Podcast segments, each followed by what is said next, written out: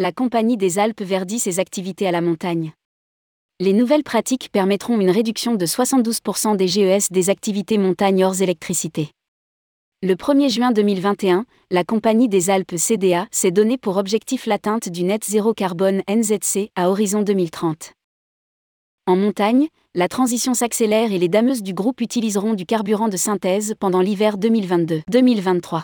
D'autres initiatives et des projets de séquestration carbone locaux seront aussi déployés. Rédigé par Tom Villeneuve le vendredi 29 avril 2022.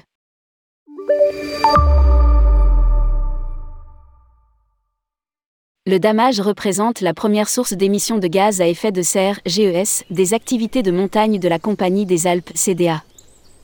En effet, près de 80% de l'empreinte carbone directe du groupe résulte du fait de l'usage des énergies fossiles. Pour cette raison, la CDA a décidé de transformer l'intégralité de son parc de 130 dameuses.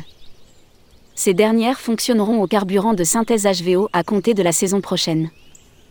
D'origine 100% renouvelable et fabriquée à partir de déchets de graisse et d'huile végétale usagée, ce substitut au diesel réduit la quantité émise de CO2 de 90%. Les régies des pistes de Tignes, Val d'Isère et Saint-Martin de Belleville ont manifesté leur intérêt pour accompagner le groupe dans ses engagements et la trajectoire net zéro carbone NZC. La Compagnie des Alpes prendra en charge le surcoût du carburant pour ses remontées. Une première dameuse électrique bas carbone, Made in Alpes. En parallèle, la CDA s'est engagée pleinement dans le soutien raidé de CM Dupont, une entreprise iséroise fabricante de dameuses, pour lancer plusieurs chantiers expérimentaux visant à développer une dameuse bas carbone. Un prototype de dameuse électrique a été testé à la Plagne cet hiver, et le succès de l'expérience a fait que la CDA s'intéresse d'ores et déjà à une commande de futures dameuses bas carbone auprès du fabricant CM Dupont.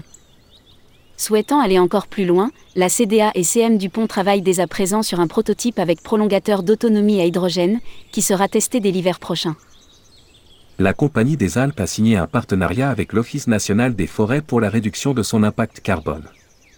Afin de séquestrer ses émissions résiduelles, la CDA s'est rapprochée de l'Office national des forêts ONF pour établir un partenariat sur 10 ans et financera ainsi dès cette année 50 hectares de reboisement en forêt domaniale de Savoie, Haute-Savoie et Hautes-Alpes proches des domaines skiables et 50 hectares dans l'Oise à proximité du parc Astérix.